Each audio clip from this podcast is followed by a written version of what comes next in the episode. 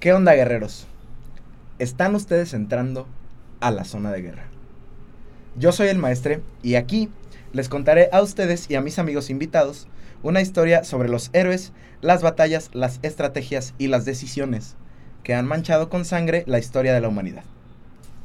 Y hoy, otra vez, estamos en este segmento sobre guerras que cambiaron el curso de la historia. Y esta va a ser la tercera parte de la guerra entre Cartago y Roma. Como los otros dos episodios, tengo aquí a mi izquierda a Arturo Mazatán Martel. ¿Cómo estás, Maza? Muy bien, muy eh, emocionado, a seguirle. Vamos a darle. Tercera parte, cuarta Oh, parte. es tercera parte. Ah, es, tercera, es tercera parte, todavía. Y a Fernanda Revueltas, de mi lado derecho. ¿Cómo estás, Fer? Saludos cordiales. Yo súper emocionada de estar aquí. No he podido dormir desde el último capítulo porque no sé qué va a pasar. Hoy sí me vas a poner atención en, en- No en- sé. en las estrategias. bueno, A mí me trajeron aquí y no me hicieron prometer nada. Ah, bueno, es que hoy te quiero, hoy te voy a contar un- una estrategia que a mí es de las cosas que más me llenan y me llaman cuando estamos hablando de un vato que se rifó. ¿Piensas mucho en cosas que te llenan cuando hablas de vatos? Yo sé, porque sí veo O ahí sea- una tendencia. Ah, bueno, sí, pero solo cuando ya están muertos. Y, y estoy excluyendo completamente la necrofilia. Solo son las historias. Si eso te hace sentir mejor, está bien. Esto es tu podcast, tú di lo que quieras. Ah, pues bueno. Pinche Fer, nada más vienes a, a ya alterar. no saben ni aquí. de qué estamos hablando. Vienes, vienes a alterar aquí el, el- mood de, de- de todo el podcast. Bueno, en el episodio pasado, recordamos que terminamos eh, con, la, con la rendición de Cartago ante Roma y todo lo que le pidieron. La turboputiza, La- dices. además de la turboputiza que le metió Roma a Cartago al final. Y de que logró que Cartago no solo saliera de Sicilia y deshiciera todas las tropas que tenía allí, se dieron todo el control que Cartago tenía sobre Sicilia y las islas al norte de Sicilia. Y ahora, no solo eso, también tenían que pagar 2.200 talentos, que ya quedamos que era un puto cientos mil de dinero del día de hoy.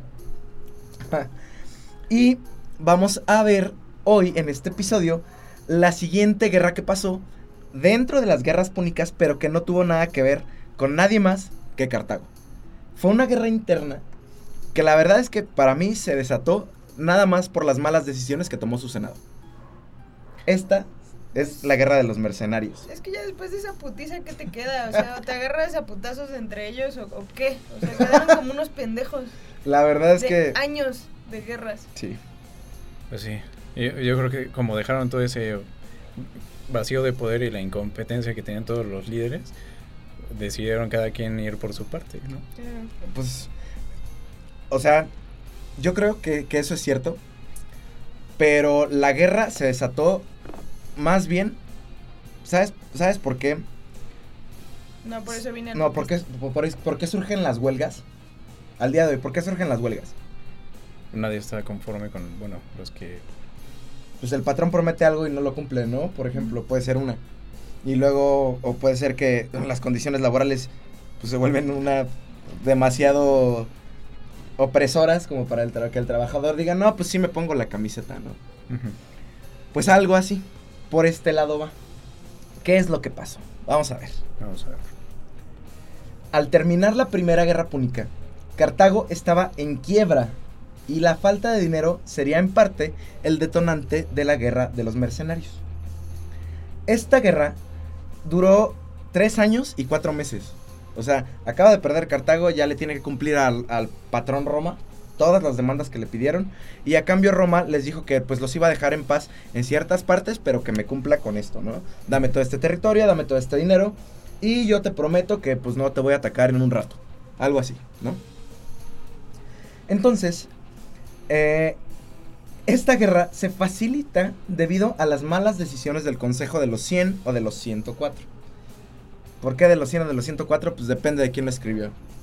Como ¿Y el siempre. error fue más o menos cuatro? Ajá, ándale. Pues no está tan mal, ¿eh? No, no, o sea, es, es bastante exacto. Ajá, sí, es una desviación mejor estándar de no punto se cero no eran Está, de- está dentro del marco estadístico que podemos tomar, ¿no? Como, como, como, Como para cierto. decir, un error grande. Ah, No, no, realmente, pues cuatro, cuatro pendejos más, cuatro pendejos menos. Pues para 100, que son, no. bueno, un tal Giscón, o sea, un, un general cartaginés, que no es Aníbal Giscón, no se confunda, recibió las tropas, ¿se acuerdan que, que los cartagineses tenían que sacar todas sus tropas de Sicilia, ¿no? Y dejan todo el territorio de Sicilia. Pues, ¿a dónde van a ir? Pues al territorio cartaginés.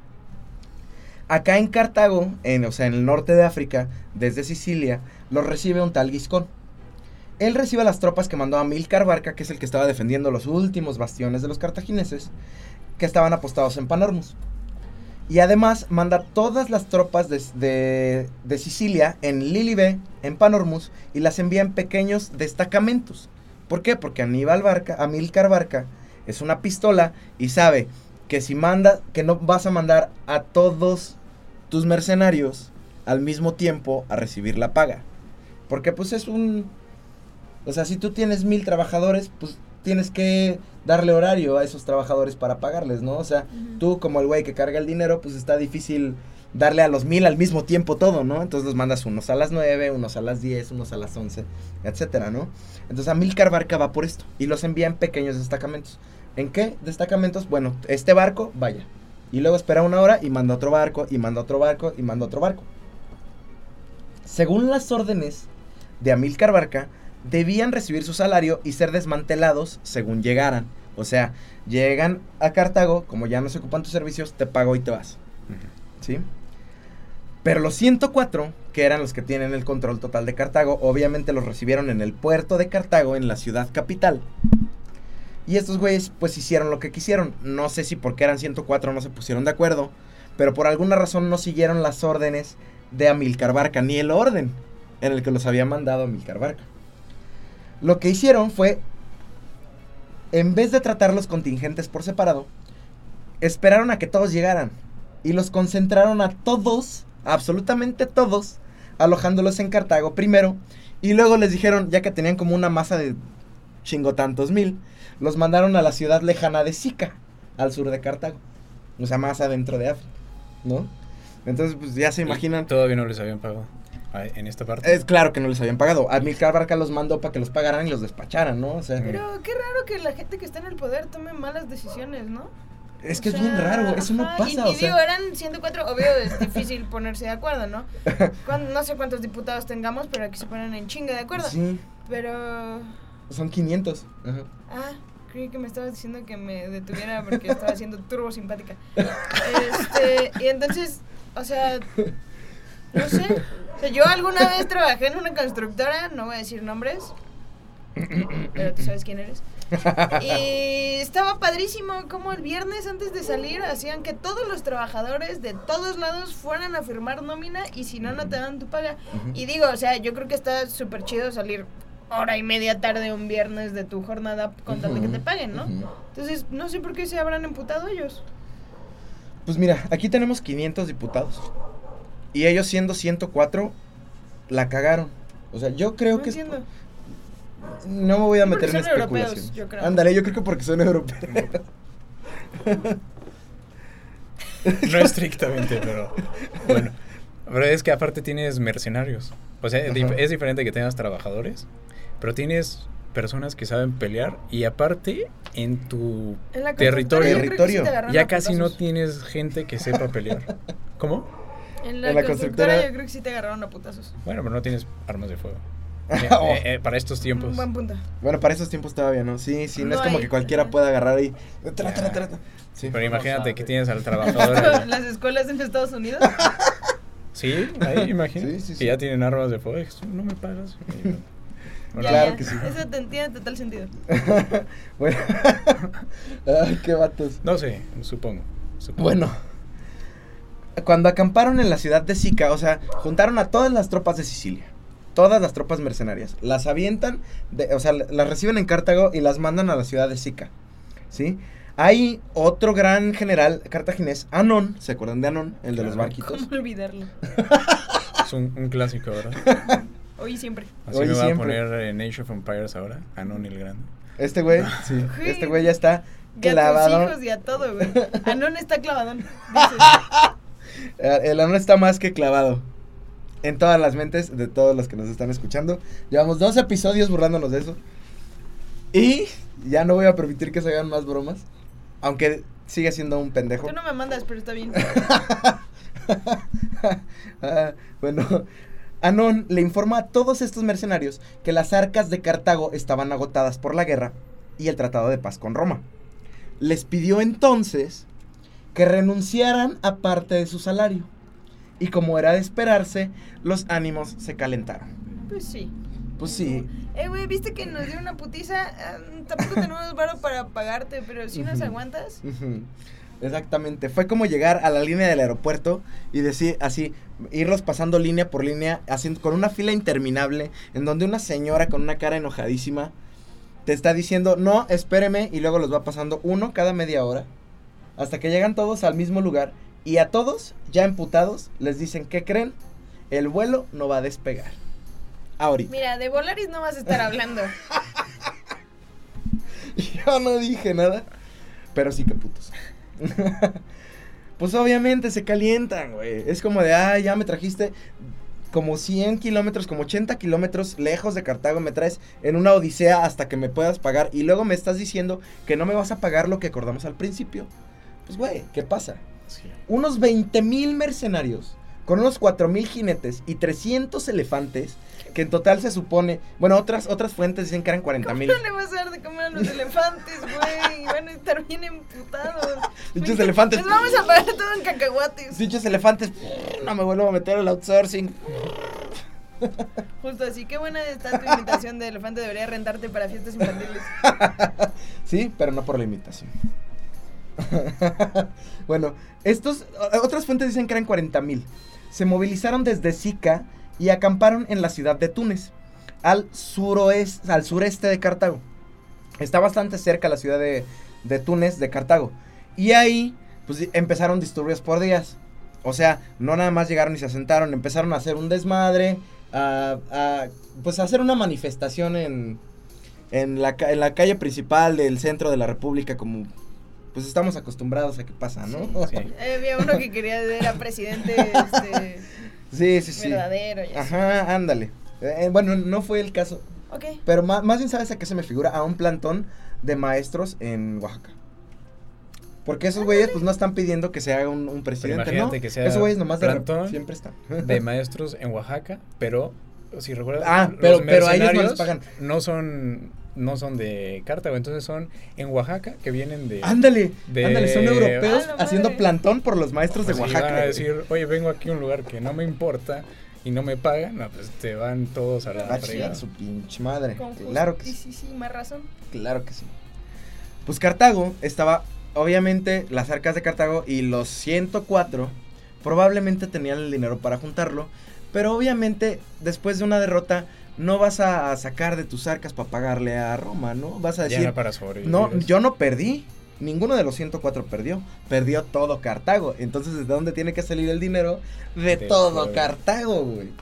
Entonces, mientras Y- juntaban y Y presionaban a todos al los demás. problema, ¿no? De Ajá. que son mercenarios. Si fueran todavía Exactamente. soldados Sí, si fueran de mercenarios. la nación, Exactamente. todavía, pero Si fueran mercenarios de la nación, como quiera les dices, pues se la pelan, aquí viven.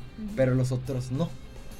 Y- El y eran único. de todos lados, ¿verdad? Teníamos de Sí, teníamos de Italia, de, to- de toda la península itálica, de Iberia, creo que venían muy pocos, pero la gran parte de, de ellos venían de colonias griegas, de la península ibérica y de, perdón, de la península itálica y de... del África. reino que está ahí en De África, sí, Numidia. Numi- exactamente, de África, numidios y, y otros nombres que la verdad es que ya ni me acuerdo. pero ¿Y venían de todos todos lados. ¿Estaban en una bolsa de trabajo y les hablan? ¿O Un super outsourcing Ajá, prácticamente. pues Se como comunican y así como, ay, güey, cállate, nos vamos a agarrar a putazos, te van a dar varo y ya. Ándale, también algo así. ¿Cuál es que cuando reclutas y dices van a ser 200 eh, monedas de oro o si- 10 monedas de oro por batalla para cada uno? Vivas o no. Entonces, eso eh, pues es dinero. Y si hay, si ahorita nos preocupamos porque la mayoría de la gente es pobre en esos tiempos, pues era lo mismo, ¿eh? Realmente. De todos modos, más del 50% de la No, población pero más era bien, pobre. más bien mi Claro, pregunta iba claro, acerca de nuestra- la nuestra base está arriba. Ajá, nuestra base está un poquito más arriba porque ya las comodidades para los pobres son Ya, un ya poquito hay más. refres. Pero sí. Ándale, ya. Ya aire como quiera hay aire acondicionado. Pero bueno.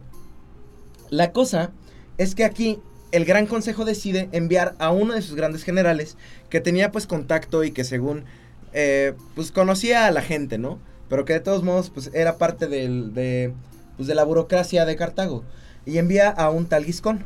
Este Giscón, que gozaba del aprecio de soldados y había combatido junto a ellos en Sicilia con el dinero y los bienes exigidos por estos. O sea, al final Cartago los hizo esperarse un ratote, pero al final envió a un güey que todos conocían y, y que nadie lo iba a matar. O sea, que, que sabían que nadie lo iba a matar para repartirse la riqueza. Ellos ya estaban, estaban emputadísimos. Pues sí. Ajá, entonces mandaron a alguien a quien sabían que no iba a matar y que iba a poder repartir las cosas. Y ya habían mandado los pagos, ¿no? Pero habían mandado los pagos que, que les habían avisado, no les mandaron sus pagos completos. Aquí hay debate entre que si sí o que no, que la que sea. Porque una parte dice que este pago no les llegó porque... Ya No era les fin no de les mes y no habían metido todas sus facturas y entonces tenían que fal- esperarse y la contadora les salía temprano. terminar la semana. Sí. Pero el chiste es que o llegó tarde o llegó con menos. Y entonces, estos mercenarios, o dos de estos mercenarios, porque también ahí hay debate, no se sabe si se autonombraron estos dos güeyes o si todos los demás mercenarios los nombraron a ellos, porque ya habían decidido no solo ir a huelga, ahora ya el matarlos a todos. O sea, me voy a cobrar a lo chino. Me vale madre. Ya no quiero ni el pago. Es más, si viene el pago, me lo robo y voy a, a hacer lo que se me dé mi chingada gana. Un tal matón. Se han perdido los valores. Sí. Un, un tal matón. Un tal matón. ¿Se llama matón? Se o llama ma- matón? El nombre está raro. Se llama Mató, Mato, o Matos, o, mat- o su puta madre, pero yo le puse matón. Yo creo que se llama matón porque claramente es mercenario. Porque Ajá. si te apellidas matón, ¿qué chingados vas a hacer, güey? Y aparte está emputado. modo que seas, ¿qué? Diplomático matón. Nadie te va a creer. Excelente nombre. Sí. ¿Algún comentario sobre el nombre Masa? Matón. Matón. Te llamas masa y no haces tortillas. Eh, ¿Cómo se siente fallarle a tu apellido? eh, bueno, es, es un apodo. Al, al final de cuentas. ¿Cómo te llamas? Uno no sé. escoge su apodo, Es, ni su nombre. Mazatán. Entonces de ahí es Mazatán, Maza. Y Pues aquí sí es como el mate, o como mata, Maté, mató, mateo, mató, mató. ¿Quién sabe cómo se pronunciaba? Ya No quedó matón. Ándale, ándale, una conjunción de todos los nombres es este güey. Bueno, un tal Matón y otro llamado Spendius fueron nombrados generales. Pudieron ser Sí, autonombrados. Pues quién sabe. Yo no, no se sabe, o sea, obviamente nadie iba a saber cómo es que democráticamente o quién sabe cómo escogieron estos dos güeyes o estos dos Sí, güeyes tenían ya el bate tenían- más grande y, Ajá. y se autonombraron. Así, sí, supongo así empiezan en muchas rebeliones. No tienes como una cabecilla. mm, Es poco a poco. De seguro fue este igual como en Espartaco. Ah. Espartaco no es como que haya sido el, el más fregón de todos, No. pero fue levantando a todo el mundo. Ajá. O escogido, o sea, aunque no haya sido el mejor gladiador, por ejemplo, Espartaco, eh, probablemente fue el que le cayó mejor a todos. Y entonces, como todos lo que querían era unidad, lo primero que buscan es un punto de unidad. Y los ideales de, pues, les sirvieron. Ajá. Pero también hay otros casos que, en los que, pues, realmente es difícil saber. Pero puede ser que, pues, alguien era el más mamón o el que exigía más. Y se autonombra y los demás lo siguen por miedo, por ejemplo. Pues un ejemplo, bueno, eso ya es muy diferente, pero sería como Hitler. Hitler no, era- no era el más pregón en nada, pero tenía sus ideas tan tercas y quería llegar, a- tenía su voluntad tan mover. fuerte. Bueno, es un, un- algo más extremo, ¿no? Pero Y Tiene un bigote precioso, también hay que mencionarlo. estaba fashion. Eh, si alguien se deja así el bigote, tú dices, si tiene tal convicción con esa madre, lo voy a seguir hasta la muerte, güey. No, Claramente Fer, no. tiene bien sus convicciones. No, aquí sí para que veas te la voy a regresar y te voy a decir que ese es un punto de ve y chécate. Porque el, el bigote de Hitler no está chido. Es súper No seductor. mames, Pues, no. Ah, cada quien. no, yo sí digo que vayas y te cheques. Lo voy a hacer. Gracias. Ah, bueno, regresando al tema. Eh, pues aquí dice que llevaron, que fueron llevados por intereses particulares, pero apresan al vato Aguiscón, al que traía todo el varo, y se apoderan de los tesoros que traía. O sea, ya estos güeyes ya dijeron, "Nel, ni madres, guerra. Me los trajiste, o ya sea porque me los trajiste incompletos, o me los trajiste, o, o- o aunque me los hayas traído completos, pues veo la, opor- la por- oportunidad de que acabas de perder una guerra y te puedo coger todavía más, de, de- de además con el Supongo pago. que para este tiempo no tenían un ejército ya, bueno, ya está prácticamente en El ejército casi de Cartago está deshecho. en O nada. sea, eran Ajá. ellos. Sí.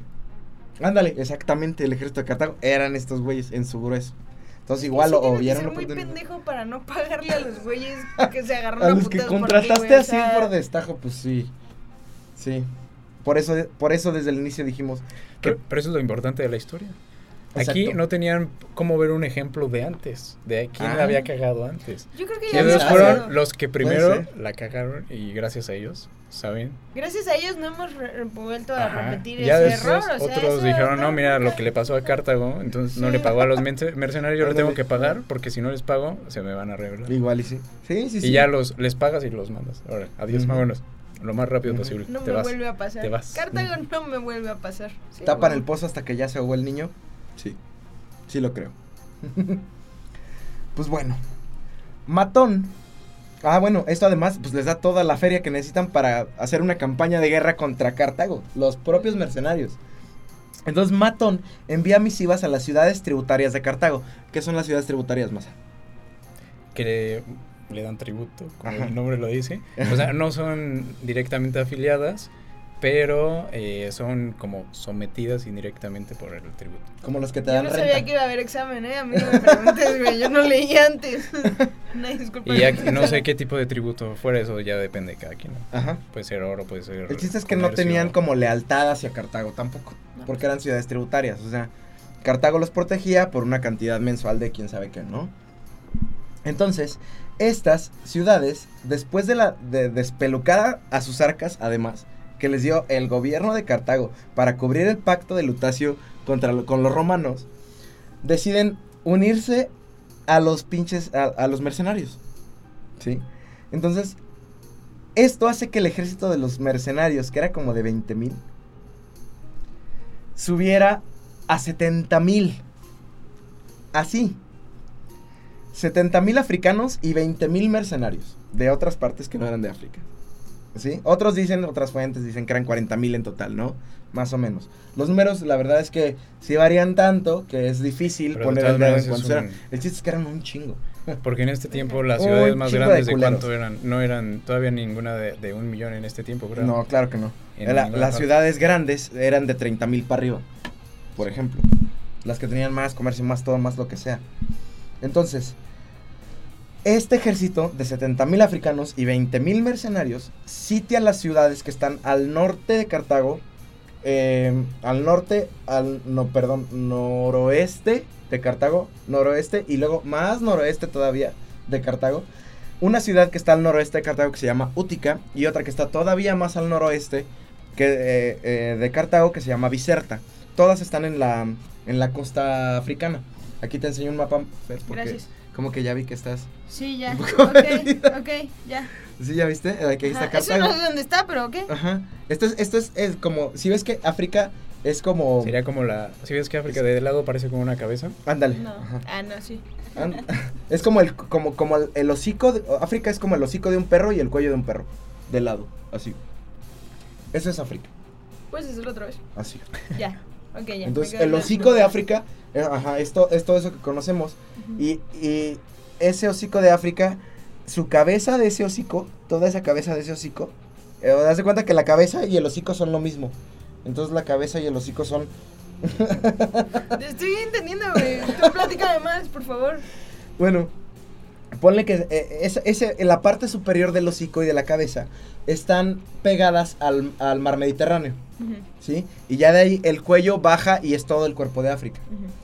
En la punta de la cabeza, en la meme, en la mollera, ahí, Como si tuvieras un chipote, ahí Ajá. está.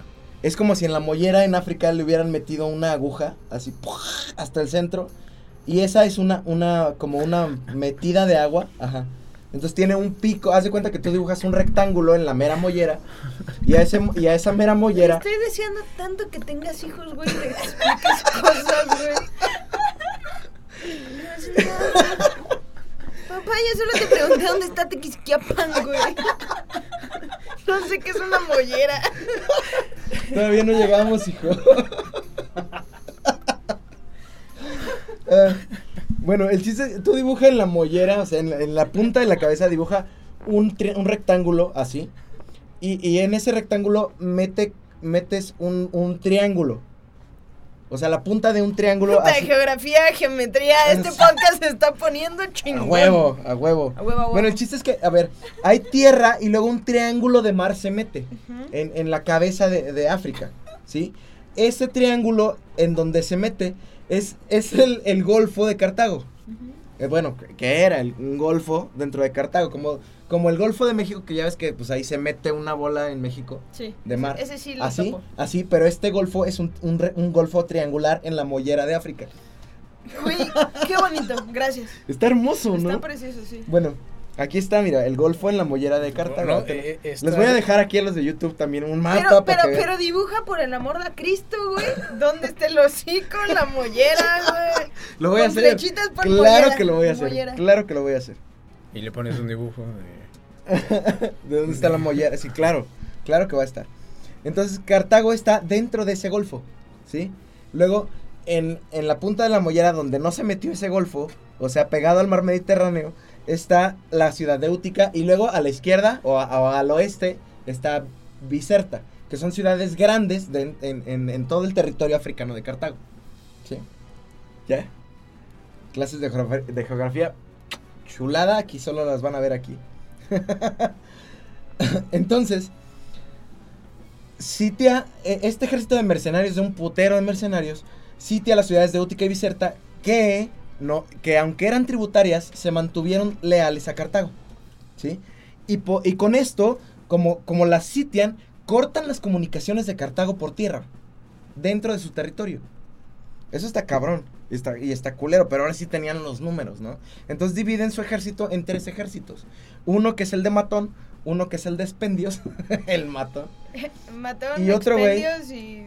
y otro güey que ahorita les digo. expendios a huevo tenía Coca-Cola y modelo, ¿no? Expendio, ajá, á- ándale. Él, él era el que llevaba los suministros, Sí, ándale, es como si el narco y Bimbo se juntaran y atacaran al gobierno de México.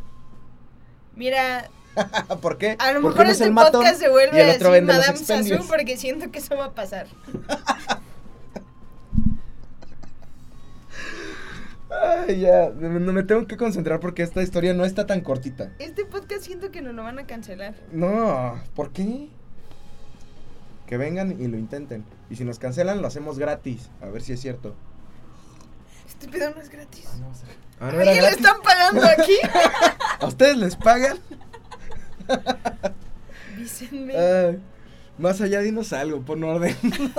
Eh, yo solo estoy esperando por la sangre. Yo quiero ver un poco de sangre, Ah. por favor. Eso, aquí está la testosterona. Ahí les va. Sí, la mollera no fue suficiente. La situación se volvió desesperada en Cartago. Recién salida de otra guerra, se hallaba escasa de armas, sin flota de guerra, pertrechos navales, sin reserva de víveres ni esperanzas de socorro externo. Esa es la situación de Cartago. Preguntita, ¿cuánto tiempo pasó en el que entre que los sitiaron y Ajá. que acá, o sea, que Roma les dijo ya la verga? ¿Cómo, cómo, cómo, cómo? O sea, que Roma les dijo ya los voy a dejar en paz, firmamos el acuerdo y todo ah, el no, pedo", esto fue y que- antes. No, eh, la, la guerra de los mercenarios empezó en el 241. eh, em, sí, la guerra de los mercenarios empezó en el 241 después de que Cartago ya se había rendido con Roma. Por eso, o sea, ¿cuánto tiempo pasó entre que se rindieron y empezó la guerra Ah, con los meses. mercenarios? Meses. Nada más. Verga. Nada más el tiempo en el que en el que sacaban los mercenarios de Sicilia y llegaban a Cartago y se emputaban. Nada No, más. pues sí. Meses. En putiza, o sea, las cosas se le salieron de control. Aparte de haber perdido con Roma, se le salieron de control así a Cartago. Eso está cabrón, qué bueno Sí, que nos no. pusiste en ese contexto, además. Qué mal pedo, güey. Después de 20 años de agarrarse a putazos Ah. con barcos lentísimos, güey. A ver. bueno, el ejército de Cartago aún contaba con algunos efectivos. reunieron un nuevo ejército mercenario, o sea, porque aparte fue como de, sí, pero dame crédito a, otro nuevo ejército para poderse defender de los güeyes a los que no les pagó, o, les pagó, pero se la voltearon, eso queda en tela de juicio.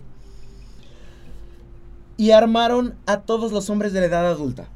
También, ahora sí hicieron uso de sus ciudadanos. Cartago. ¿Por qué? Porque, porque Sica está lejos de Cartago, pero ya chingaron también Biserta y Útica y ahorita Cartago está demasiado cerca, está rodeada por todos lados de mercenarios que quieren, pues ahora, ahora sí que chingarse a Cartago por no haberles cumplido cuando dijo que iba a cumplir, ¿no? Entonces, entrenaron a la caballería de la ciudad y unificaron los restos de su flota, así que el consejo logró enviar a Anón el Grande, ajá, con 100 elefantes, Dios me la tenga en su santa gloria. y llega, eh, llega a Útica y logra romper el cerco.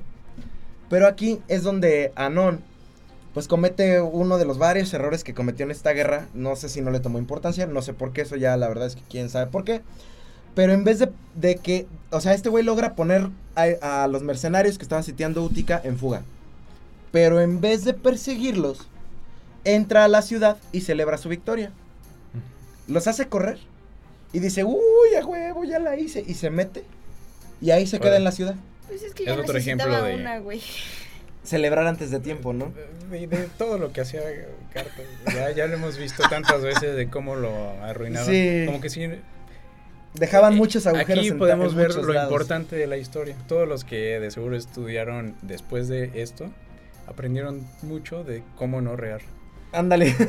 sí, sí, sí, si de algo se aprendes de los errores. Ajá. O de lo que más se aprendes de los errores. Y mira que la verdad es que yo desde el inicio aparte yo- le he ido a Cartago, pero sus errores han sido de la verga. Y hubiera sido yo creo que súper fácil aquí ya terminar con los mercenarios. Porque no tenían eh, un liderazgo central. Exactamente, ya No estaban en fuga. ¿Qué tenían que hacer? Estos güeyes ya habían eh, ido en contra de incluso, o sea, al robarse el dinero de Giscón, al agarrar el dinero de Giscón, que era su paga, ya habían cortado el único lazo que los mantenía con Cartago. Entonces ya no valían nada para Cartago. No había manera ni, ni de negociar con ellos, ni de hacer absolutamente nada. Lo que tendría que haber hecho como general Anón es perseguirlos y matarlos a todos Y- para que eso, ajá, para que eso no se volviera una semilla para todos los demás. Pero Estoy bueno, qué feo. Yo no voy a decir nada. Los bueno, no los matamos, los esclavizamos. Ah, ándale, Ajá. todavía. haces comercio con ellos todavía. La cosa es que después de que este güey llega a triunfar la Útica, los mercenarios lograron reagruparse y lanzaron ataques de guerrilla hasta poner en fuga al propio Anón. O sea, este güey los deja correr y ahora estos güeyes se reagrupan y ahora lo hacen correr a él. O sea, ¿sabes cuánto le duró su pinche Sí, era bien pendejo. Tenía pues un sí, gran nombre. Aquí pero Era ya. bien pendejo. Pero acuérdate que sí se rifó antes. Bueno, ya. Como dos días. Me- ya me voy, cansé de, de defender al Anón. Tú Lo intentó. defiéndete, ¿no? Que se lo atoren. no me importa.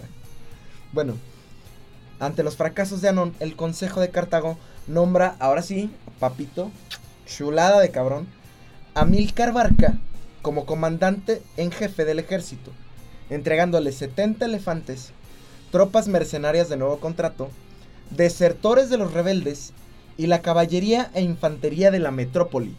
Los que estaban cuidando Cartago, les dieron, ahora sí, ya escogieron al mejor que podían, ajá, le dieron lo último que tenían.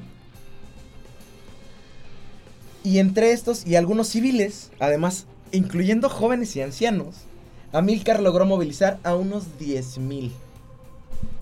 Anón, casi. ajá, se fue a Útica con, con como 20.000. ¿Y se los chingaron a todos? No, no se los chingan a todos. La- realmente la, la guerra no se gana cuando te chingas a todos. Se gana cuando o huyen, o dejan la posición, o, o hay un bargaining ahí que, que- que deja claro quién es el ganador, ¿no?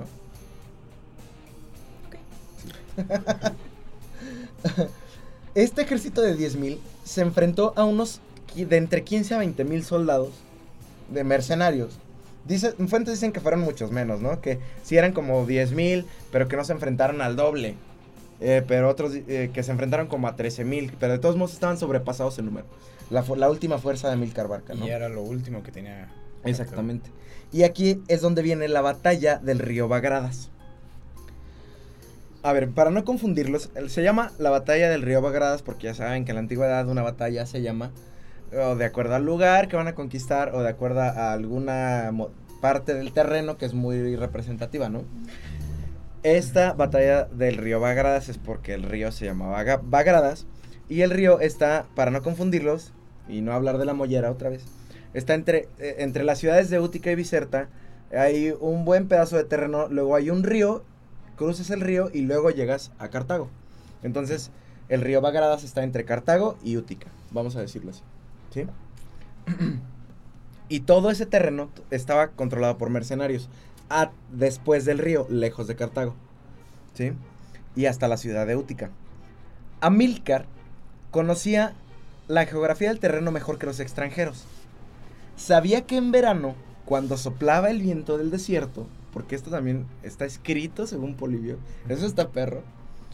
Cuando soplaba el viento del desierto, la arena, arrastrada por el mismo, por el viento, formaba un depósito de lodo que creaba un vado, o sea, una parte del río que normalmente no cruzas, se llenaba de arena y formaba un vado, en donde ahora sí podías cruzar, en cierta parte Te- del supongo año. que este era un río un poco ancho. Era un poco ancho, sí, no era fácil cruzarlo y menos con tropas, ¿no?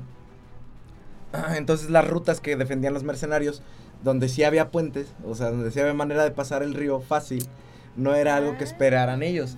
Por la época del año, Amílcar lo aprovecha, ajá, y sin mencionar sus planes, sorprende a propios y extraños, y abandonan la metrópoli de Cartago al abrigo de la noche, cruzando por este nuevo vado con su ejército, y al amanecer, ¿Qué poema estás diciendo? Eh? Disculpa que te interrumpa, pero lo que acabas de leer así, puta Octavio Paz se queda pendejo, güey. Qué bonito, qué bonito, güey. ay, a huevo, este guion me gustó. Estoy súper esta- emo- Sí, emocionada. tomando en cuenta lo que está pasando. Sí, sí, ¿Sí? ¿no? O sea, imagínate así la noche, el viento soplando con la tierra, haciendo el vado.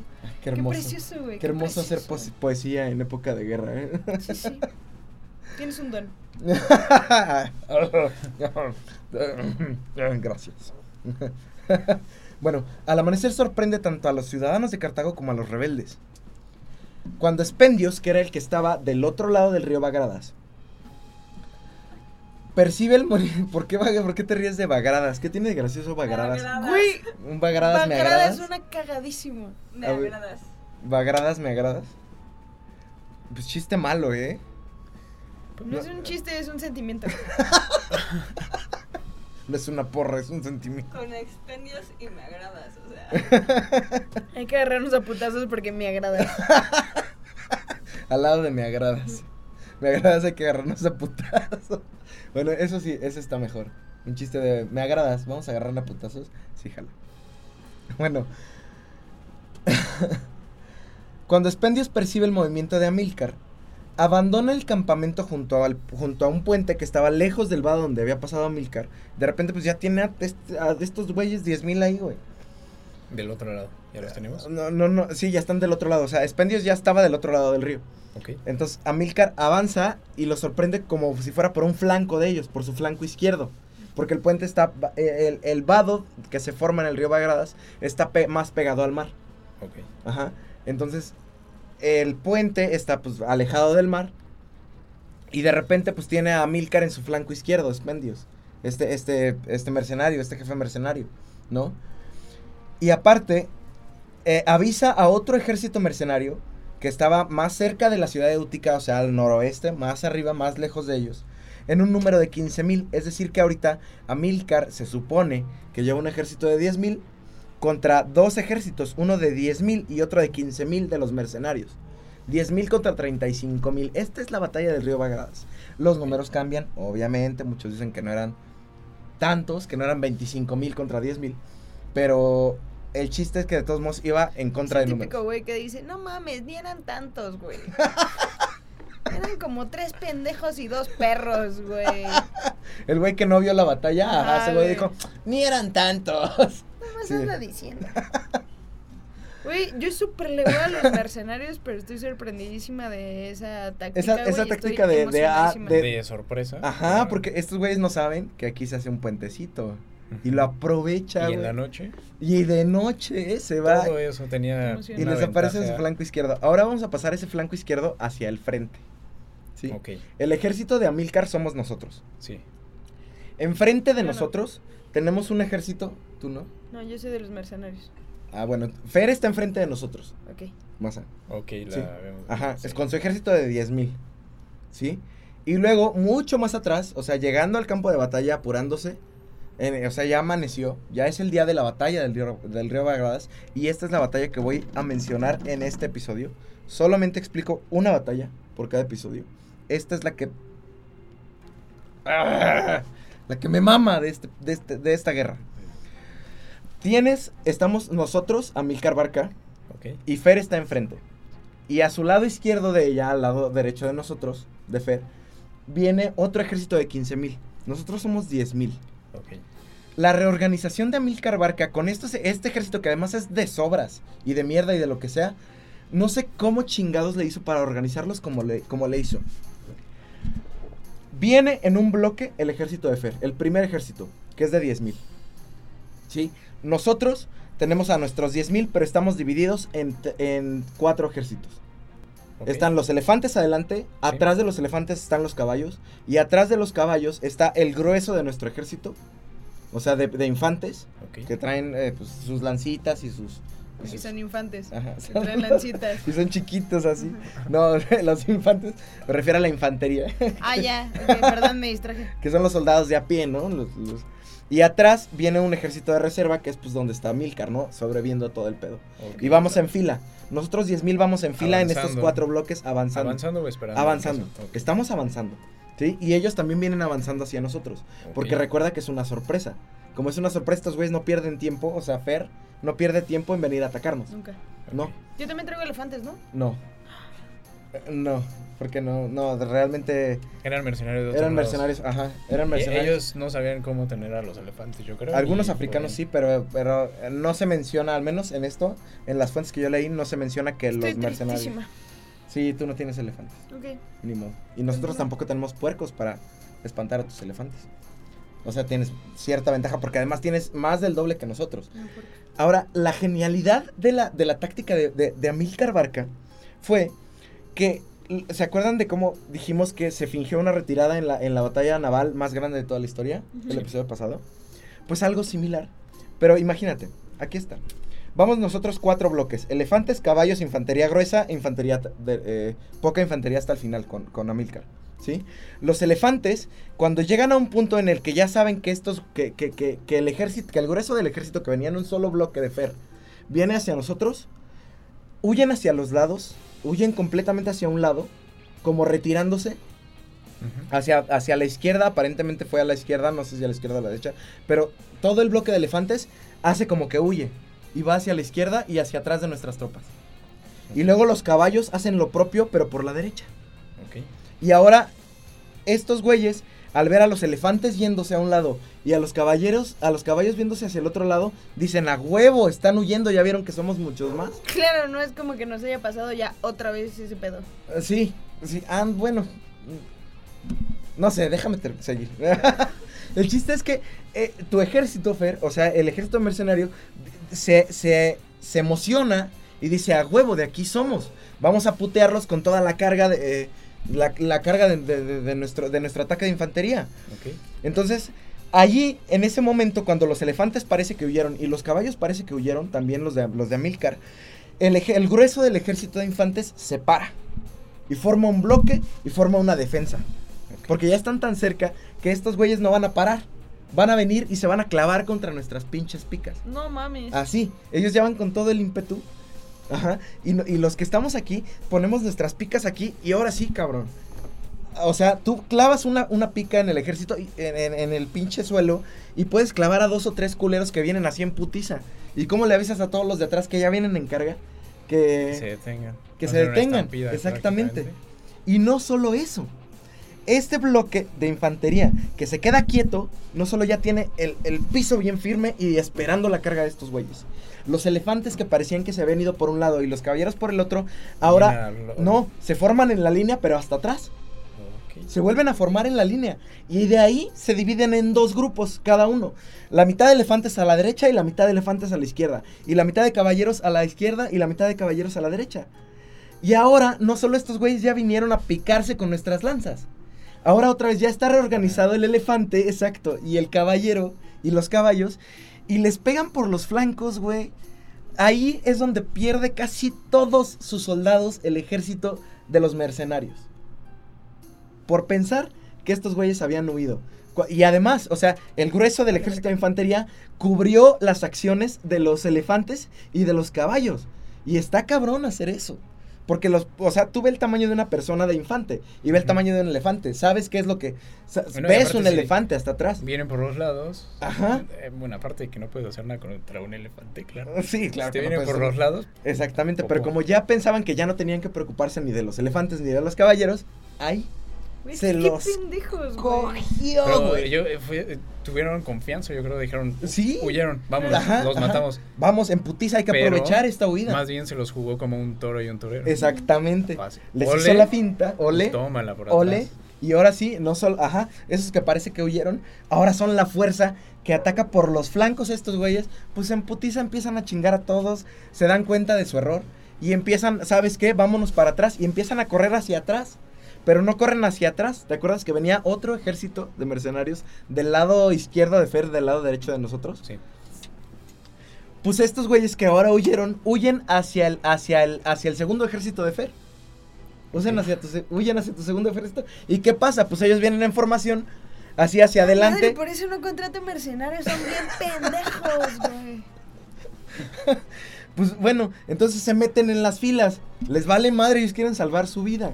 Entonces rompen las filas del segundo ejército. Yo, yo me imagino que aparte meten miedo, bajan la moral, ¿no? Ajá, si ya están claro. huyendo, dices, pues, ¿qué pasó? eh, ¿Por qué ¿Qué están pasó adelante? Exacto. Entonces, ¿sabes? Ya los mataron a todos Exacto. porque están corriendo. ¿Qué Y- desmadre se te hizo en tu ejército? ¿Ya ves por irle a los mercenarios? Güey, es que era la causa más justa, ¿estamos todos de acuerdo? Y tenían las de ganar. No sé, yo debatiría en todas las guerras debatiría si algún lado fue más justo que otro. Yo no creo que haya un bueno no y un malo. O sea, sí, sí entiendo que pues no cumplieron con el acuerdo y que probablemente era pues el camino a seguir. Pero esto fue completamente estrategia ya dentro de, de una batalla que ya ni siquiera tenía, o sea, sí se basaba en, en el... En, en- Pero en- al final solo querían su, Su- su beneficio paga, propio. ajá, beneficio Entonces ahí propio, ya es, sí. es el beneficio de cada quien. Ah, la nación de Cartago, pues obviamente no quería que mercenarios que los gobernaran. Imagínate qué tipo de gobierno tienen los mercenarios. El Y los mercenarios querían aprovecharse de todas las riquezas lo más rápido posible, irse de ahí y- o saquear, conquistar. Y, saquear y llevarse y ahí- mucho más Sí, claro. dinero. Entonces sí es beneficio de cada quien. Pero es, o sea, Milcar Barca se los jugó de una manera, güey. Ah, sí. La neta, eso para mí es un, o sea, a, a Milcar Barca no se le considera un gran general de toda la historia. O sea, no importa, bu- busca un top 10 de mejores generales de la historia. Amílcar Barca realmente no está, está todavía más Aníbal Barca. Es mucho más fácil que encuentres a Aníbal Barca. Pero esta jugada de Amílcar Barca, sí o no que fue un game changer. Y con la Estuvo mitad de soldados. Se mamó. Se los jugó como quiso, güey. Sí.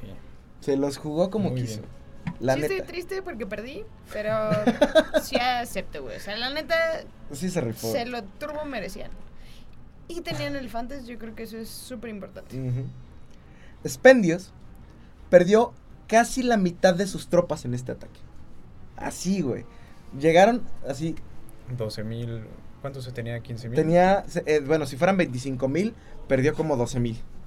Las fuentes oficiales, o de, de- de la fuente más, más, pues como más, más válida que encontré, eh, dice que fueron 6 mil muertos y 2 mil prisioneros. O sea que son 8 mil. Que es como si hubieran ido 10 mil contra 16 mil. Ujú. Bueno, de todas maneras está gi- gigante. De todos modos está. Eh, Ya estaba casi equilibrado a este punto, yo creo, en, ¿Ah, sí? en números, ¿no? Así es. Esta, esta, esta, esta pinche estrategia de, de Amílcar logró la primera de las dos victorias cruciales de Cartago sobre los mercenarios. Hubo tres batallas principales. En las demás no me voy a meter en esta parte tanto de la estrategia. Porque estuvo bien para la verga, dices. Ah, pues ves que no tiene, o sea, O clásico, hubo una, ajá, choque y ya. exactamente, fue más choque y a ver quién gana. Eh, pero esta, o sea, vean, vean lo que hizo. Se los voy a mostrar aquí y se los voy a poner en YouTube como el GIF. Pero vean, ah, es que no se ve este GIF. No, justo te estaba preguntando qué pedo con esas notas tan chingonas. Es como Sí. mecanografía, pero Bueno, les voy a mostrar el de GIF. signos. Esta victoria de Amílcar abre las rutas terrestres de tanto a tropas como a mercenarios. ¿Sí? ¿Por qué? Porque ya bloquean el, el- o sea, quita el bloqueo del río y ya hay manera de comunicar tropas desde Cartago hasta la posición de Anón, que él, ¿se acuerdan que aunque huyó, pues seguía como presionando Útica, Ajá. ¿sí? Porque digo, lo eh, llegó, quitó el, quitó el, el, el- ¿cómo se llama? El sitio y luego se mete a la ciudad y luego lo corren, pero pues por ahí sigue Anón. Por ahí. ajá. Ajá, por ahí está, ¿no? Pero esto es ah, por, por, por el otro lado del río, del río Bagradas. Sí. Entonces ya, como, como Amílcar se chinga a estos pinches mercenarios que estaban bloqueando la ruta hacia, hacia Útica, ahora ya pueden reforzar la posición de Anón. ¿Sí? Y ahora pudo desmantelar ahora sí el sitio sobre Útica, porque ahora sí tuvo los números para hacerlo. ¿No? Matón, que era pues el principal, el segundo era Expendios, y el otro ya no me acuerdo, pero por ahí lo tengo, porque no fue tan importante. Quedó olvidado. Pobre güey que nadie anotó. Hasta yo lo olvidé. En la historia se borró. Si ni siquiera la hizo alguien. Matón toma cartas en el asunto. Mientras sigue, él, él lo que estaba haciendo, Expendios tenía asedio sobre Útica y Matón sobre Biserta, que está más lejos todavía de Cartago. ¿Sí? Igual hacia, en la misma dirección que Útica, hacia el nor- noroeste. Entonces, eh, manda refuerzos Matón, númidas y africanos a Expendios. Con estos nuevos refuerzos, Expendios se dispone a atacar el campamento de Amílcar que ahora está encima del río Bagradas. Porque ya tomó la posición, ya se chingó a todos estos culeros de una manera preciosa, güey. sí, Aplastados por güey, se los cogió durísimo, güey, con la mitad de tropas, hijo de su puta madre. Y aparte, tropas con ancianos y jóvenes y hijo de la verga, no mames. Milcar donde esté es una verga, güey. Lo, lo amo a este cabrón. Pero bueno.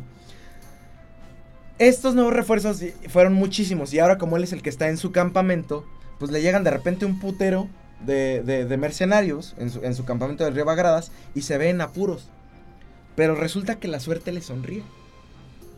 Hijo de puta. Ajá, como en las películas. Ese, así, el turning point de, ah, llega en el último momento el héroe. Les pasó así. Algo así le pasó, o sea, porque eso realmente fue pura suerte. Como está escrito, fue pura suerte. ¿Sí? Resulta que a la hora de la verdad, el príncipe Númida, que también es de parte de África, Narabas se llamaba, se pasa al bando cartaginés con dos mil caballos, güey. O sea, van todos los mercenarios y de repente, uy, ¿qué crees? Y va y refuerza la posición de Amílcar Barca, güey. Y las tropas rebeldes fueron completamente derrotadas.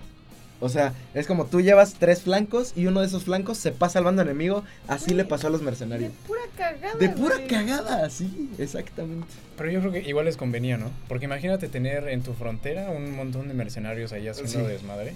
En vez de que tú Ándale. tengas a tu. A unos tu güeyes que llevan muchos más cientos de años ahí. Ajá, sí. Que no están haciendo tantas ¿Cuál cosas. es tu pedo con los mercenarios, güey? A lo mejor eran bien pinches simpáticos. Pues es, yo sí sea- tengo problema con los mercenarios, históricamente no me gustan. o sea, es, es como lo más bajo. prejuicios, güey. Sí, voy a juzgar Les a estos mercenarios. Pues que se consigan una mejor chamba, güey.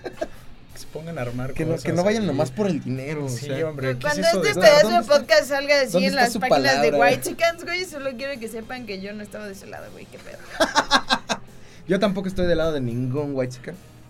¿Qué, qué- qué La tiene, neta. qué tiene que ver con White Güey, que si consiguen otra chamba, pues es lo que había, güey. O sea, Ah, no ya, creo que ya, los güeyes hayan podido decidir así como, ah, verga, en lugar de ser diplomático, Ah, pues chambeale más, cabrón. Ah, en esa parte ok, sí, ok. sí, Bueno. sí, sí. Muy Eso buen sí, punto. Eso sí. Muy sí. Desde el punto. principio, güey, solo era como, güey, hijos de la verga, me partí la madre, nos, me agarré a putazos con unos güeyes que ni topaba, güey, que seguramente que me caían Sí. de huevos. Sí, Regreso, me dicen que no me van a pagar, obviamente me agarro a putazos, güey. sí, a Qué, huevo. qué empática, ¿eh? Por los mercenarios. No, ahí sí tiene razón, Y- porque y- muchos sí. de ellos no tenían ni. No, no podían decidir, o sea, de- ponían su puta vida en la línea, pero porque tenían que comer, güey. Igual y en sus tierras perder, ni, güey, pues ya me agarro a putazos. ni podían o sea. sembrar nada y tenían que irse a pelear a otro lado Sí. para sí, sí. sobrevivir. buen punto. Sí, es que fui pendejo en la agricultura, entonces me tuve que hacer. Que matar. Como dejé la primaria, tuve que matar para, para comer. Ah, Ay, Dios. A ver. Después de esta traición. Ah, bueno, hay otra teoría ahí por ahí. Porque dicen que este príncipe numidio no se fue nomás porque sí, güey.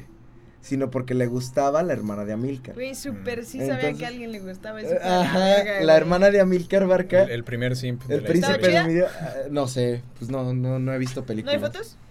No he visto películas. No mames. quién sabe, igual una pintura rupestre así, una así, ya sabes cómo son las pinturas rupestres. Una Que- escultura de la... Ajá, La otra ten- estaba dibujada con, con un negro más Gracias negro. por ubicarnos en el tiempo. Ah, sí. Así este güey, así como pintura rupestre, películas. Taparrabos. Bueno, los romanos no sé si en este tiempo ya tenían pinturas Sí, muy buenas. Ah, adecuadas. Pero obviamente una escultura te diría en 3D mejor. Ajá.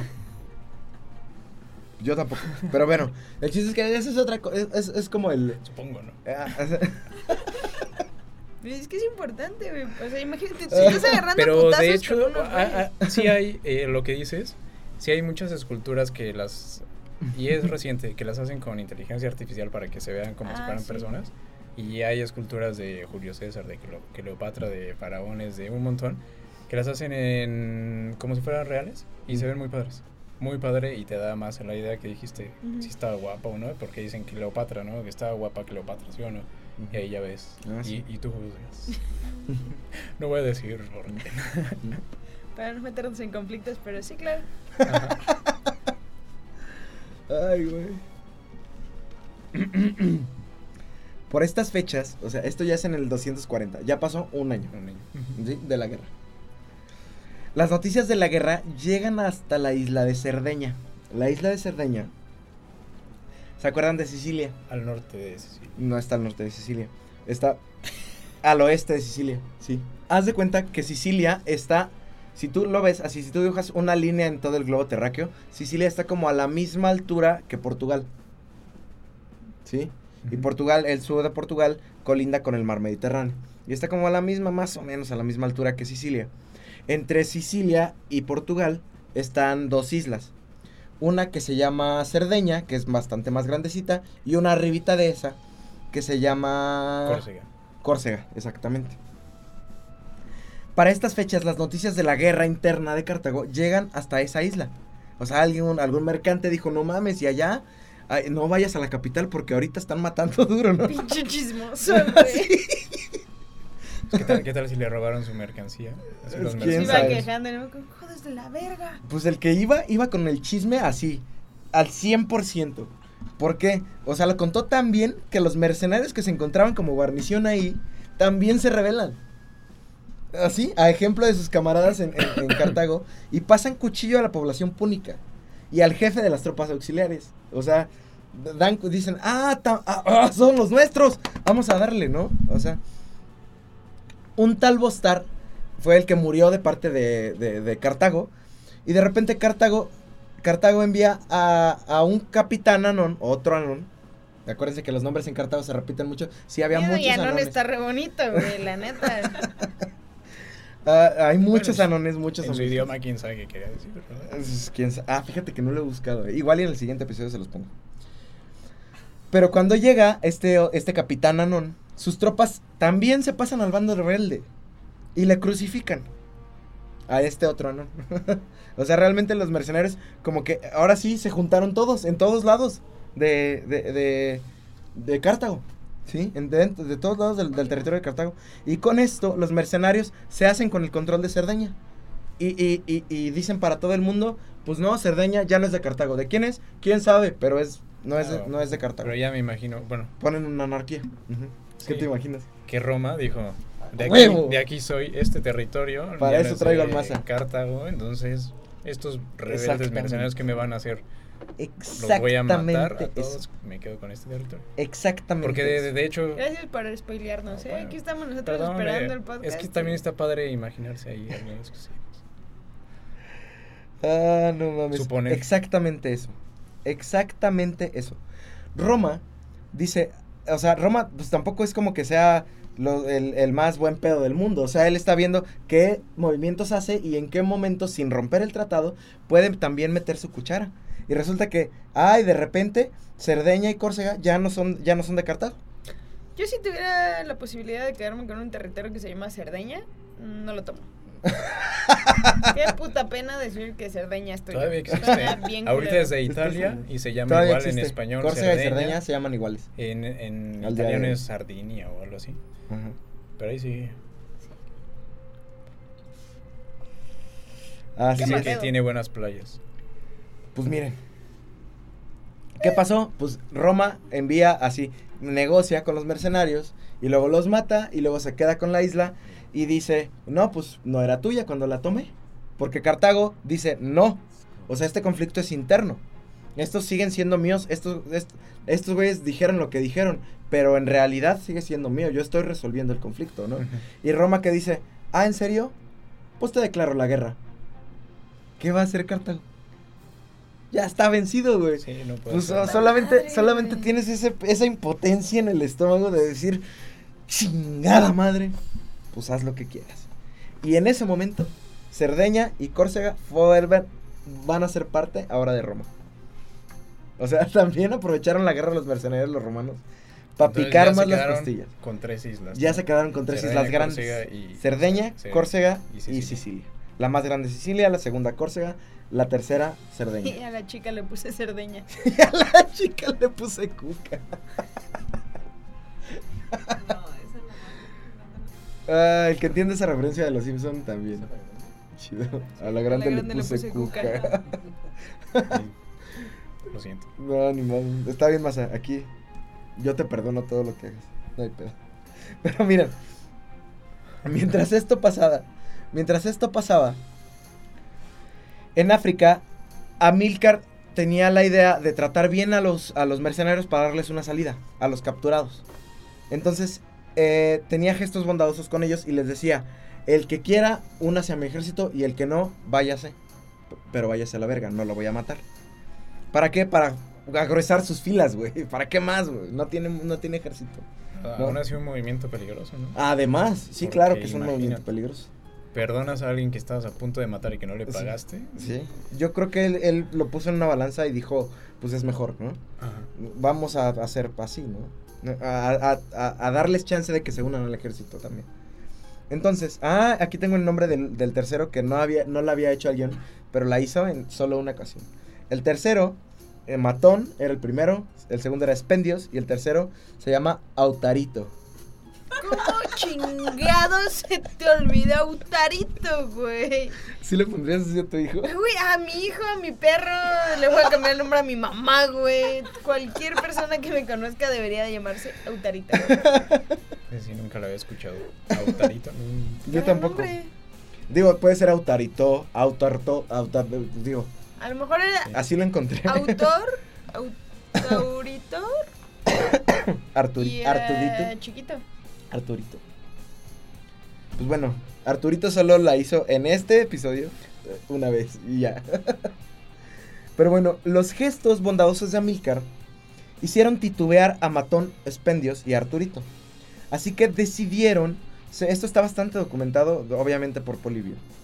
Porque toda la historia, o sea, el que se metió más en describir estas historias fue Polibio, ya lo dijimos muchas veces. Todos los demás estudian a Polibio para poder decir qué, cómo, cómo en realidad fue la, la pelea entre Cartago y Roma. Porque Ya me imagino al Polibio así como, sí, sí, sí, ¿qué pasó?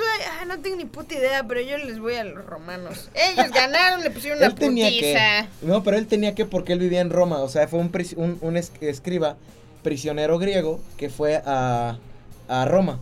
Que llegó a vivir a Roma, pero realmente, pues no es como que fuera romano. Era un ciudadano.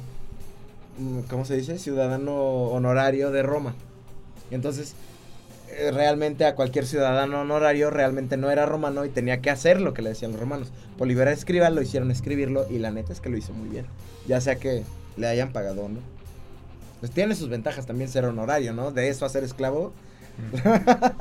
Dios da, Dios quita. Aunque aún así había esclavos que estaban especializados. Eh. Los romanos tenían esclavos Claro. que podían eh, darle clases a sus Pues los hijos. gladiadores. O bueno, a Ajá, los gladiadores. Para el entretenimiento, pues sí. Todo eso. Tenías una robotina para cada cosa. Pero Esto esclavo. cada vez una más white chican, solo que piensen que yo no estoy Pues imagínate en esos tiempos, era ultra guay. Sí. Ah, sí, no, hombre. Tomando no. Si ahorita te parecen los Mexican. El Este, 30%, extremos. 20% en algún tiempo fue esclavo en Roma. Sí. Es muy white chicken. Pues mira, como Amilcar estaba quitándoles guerreros a, a estos, a estos este, mercenarios, deciden sembrar la discordia hacia el Barca. O sea, directamente hacia Amilcar Barca.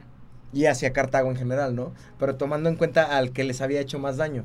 O sea, hacer que los que les quedaban odiaran al güey que les estaba partiendo la madre. ¿Sí? Para empezar. O sea, ahora sí ya empezaron como a querer buscar más niveles de unidad. ¿Sí me explico? Porque como son mercenarios, su único nivel de unidad era primero la codicia o, o el pago justo de sus bienes. Pero ahora están buscando otra cosa. ¿Y sabes cómo lo hicieron? Con un pinche circo. Una noche juntan a todos los mercenarios. ¿Y sabes qué hacen? Los reúnen a todos a las afueras de Utica y crean un circo dan digno a Platanito. de una telenovela. Ajá. Es como la, el, eh, desde allá viene el brainwasheo de Televisa de todos los días. Estos güeyes lo inventaron allá. Ella ya sabía. Matos y expendios. Ajá. Les hicieron creer que entre sus colegas había traidores. Recapitularon una por una, o sea, hicieron una lista de las ofensas realizadas por los cartagineses. Y como cereza en el pastel, tomaron a 700 prisioneros cartagineses. O sea, hicieron, los hicieron que les sirviera la sangre, acordándoles, recordándoles su dolor, ¿no? ¿Cuál- ¿Qué pasa cuando se le baja la moral al ejército? Le tienes que dar una algo para que suba su moral otra vez. ¿De en dónde Estados salió? Unidos les dan un chingo de drogas. Y armas. Sí. sí. Y el patriotismo que también tienen, ¿no? ya están también Sí. lavados Sí, del cerebro. están muy lavados del cerebro. El Capitán de América va patriotismo es mi todo. país, América Yo vi una number one. Y, y algo así yo creo que está nacido también ahí. Pues sí, pero aquí no tenían eso. O sea, era la versión pobre de lo que ya estaba- Make Entonces, Cartago great again. Make Cartago. No, pero ellos no querían Cartago. Esto, es- esto estamos hablando de los. No, y esta, esta táctica se usa de un lado y del otro. Estos fueron los mercenarios. Los mercenarios hacen un circo para aumentar la moral. Ah, perdón, me distraje hace ¿Otra rato. vez? Eran esos güeyes. Sí, sí, eran los mercenarios. No los que querían que, odi- que, los, que todo el resto de los mercenarios, que todas sus fuerzas odiaran a Amilcar Barca. O sea, que odiaran a Cartago. Entonces, toman a 700 prisioneros cartagineses, incluyendo a la mano derecha de Amílcar en ese momento, que se llamaba Giscón. ¿Sí? Les cortan las manos y los pies, los arrojan a una zanja y los entierran vivos. O sea, güey, te corto las manos, te corto los pies, te vento una zanja y todavía te echo tierra encima. Sin matarte. Eso siempre une. O sea, hicieron que se hirviera tanto la sangre de ellos, les aumentaron tanto la moral a través del odio hacia Cartago, que, que eso fue como un... que el, el enterrar a esos güeyes vivos desmembrados fue... Ajá, fue como... Como, Como, el, un simbolismo, ¿no? De que Ándale. ya lo hicimos. como el vamos ritual que los unió en esa parte. Ajá. Yo solo pienso que eso les ha de haber ardido un chingo cuando les caía tierrita en sus brazos, güey. Así. No mames. ¿Y cuáles brazos aparte en el No, no, pues sus manitas, ¿no? Pues, No, pues les cortaron los brazos. todo los dejaron en puro torso. Y los avientan como, ajá. Hay un güey que hace conferencias así, güey. Les quitaron. todo Imagínate el puros güey, 700 güeyes de esos, pero sin dar conferencias así. ¿Cómo hubieran llenado el estadio Azteca, güey? No, güey. O sea, Qué mal pedo. en realidad el número no es tan, tan, tan, tan agresivo. Güey, Pero eso, Son 700 personas. pero eso es un acto de crueldad que la verdad hasta en esas épocas se consideraba barbárico. Después de este acto, la guerra cobró dimensiones de crueldad extrema y fue conocida a partir de entonces como la guerra inexpiable. O sea, una guerra que ningún dios podría perdonar. ¿Quién hizo esa zanja? Los mercenarios. Era ¿Tú? una zanjota, güey. Fue tu pinche 700 ejército al que le vas. Sí. Sí, Yo una vez casi me da insolación. Y a ese, y a ese pinche tomate. ejército, así, es más, fíjate, esos pinches güeyes que outsourcearon, ¿m? todavía, todavía No. lo que hacen. Lo que hacen, Sí. o sea, no están contentos con Por no destruir la empresa. otra chamba. También desmembran a, la, a- Verga. desmembran a los miem- a, a los A los a miembros, les quitan los miembros a los miembros. los miembros a los y los entierran y les echan tierra en sus muñones. Verga, Así, ese es tu pinche ejército que manejas. Perdón, me pasé de verga. Una disculpa ante todos los oyentes, güey. Hace rato yo creo. Es súper justa, pero llega un punto Pero donde se se mamaron, exceden. se mamaron, Ah, sí. sea, Sí, ya ahí ya no puedo hacer nada al respecto. sí. A partir de este momento, ambos bandos cometieron grandes horrores y barbaridades en la guerra de los mercenarios. Amílcar ordenaba que los mercenarios hechos prisioneros fueran pisoteados hasta la muerte por elefantes. Esto solamente, esto era una práctica común entre los cartagineses, pero solamente a los mayores ofensores hacia la patria de Cartago. ¿Como qué? Como grandes generales que hayan matado demasiados este, cartagineses, como romanos muy, muy, muy influyentes. O sea, lo hacían como una ceremonia. Y, y después de esto, lo hicieron para todos y cada uno de los mercenarios. O sea, ese, ese escenario terrorífico que era simbólico, ahora lo hicieron para todos los mercenarios. A partir de ese entonces, no tomó más prisioneros. Todo mercenario que, que capturaba moría. Abajo de las patas. Y tomando como referencia a Maquiavelo, no, no me acuerdo exactamente las palabras, pero él lo menciona así. O tienes que destruir a tu enemigo por completo o darle una herida tan grande de la que no se puede Ese. recuperar para que ya no te vuelva a hacer daño. Y aquí vemos un ejemplo de cómo Sí, cuando te llegó un eso. elefante ya no hace Ujú. daño a nadie. pues sí, ya qué haces. Ah, bueno, a raíz de los eventos anteriores, Amílcar llamó a Anón para combinar sus ejércitos y, y finalizar de forma rápida la guerra. Porque, pues, güey, o sea, ya aquí ya va a haber pura barbaridad. Si hay prisioneros, va a haber pura barbaridad. Si nos chingan a nosotros, va a haber pura pinche barbaridad.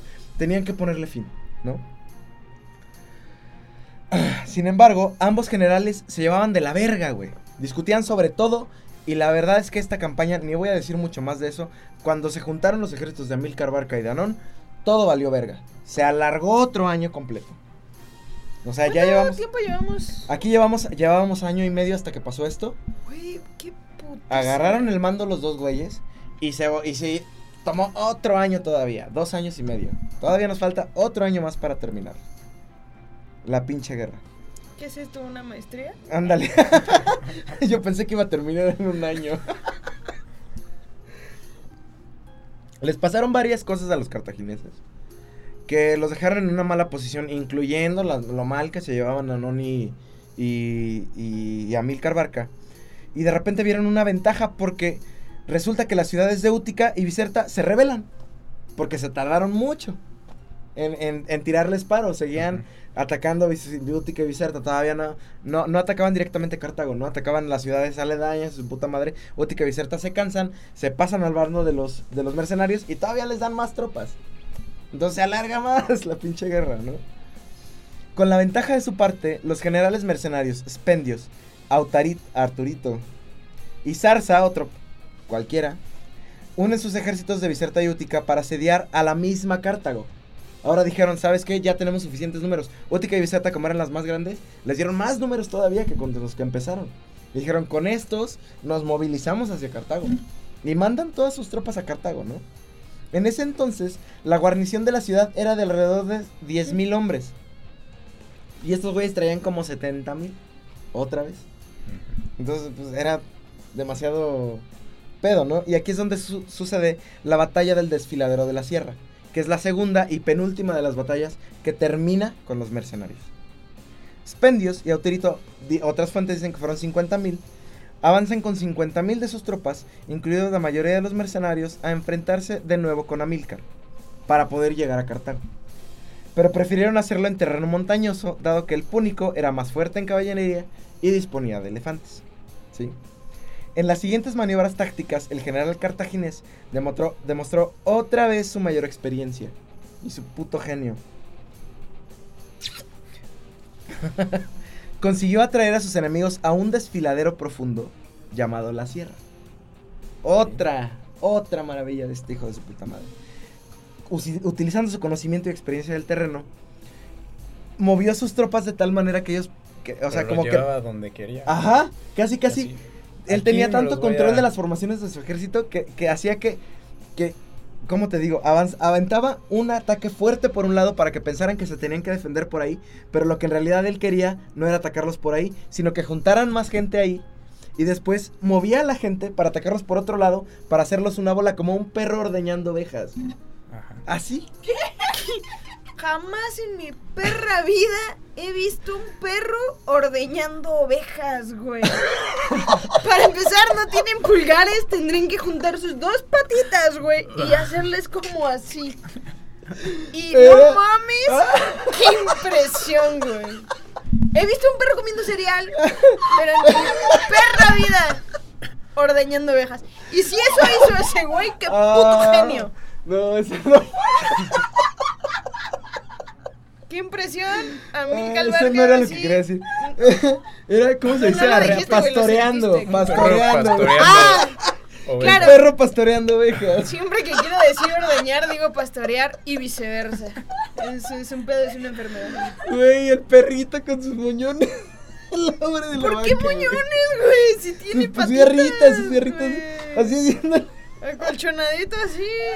Ah, ah, Ay, bueno, güey, el chiste es que este güey los pastoreó de tal manera que, que, que a, a los pinches eh, cartaje- a los, a los mercenarios solo les quedó meterse a un desfiladero para protegerse de los ataques del barca y poderle, según ellos, dar la vuelta. Pero cuando entraron al desfiladero, según ellos, para reagruparse, ya estaban perdidos. Tenían la altura, tenían el terreno, tenían todo. Ajá.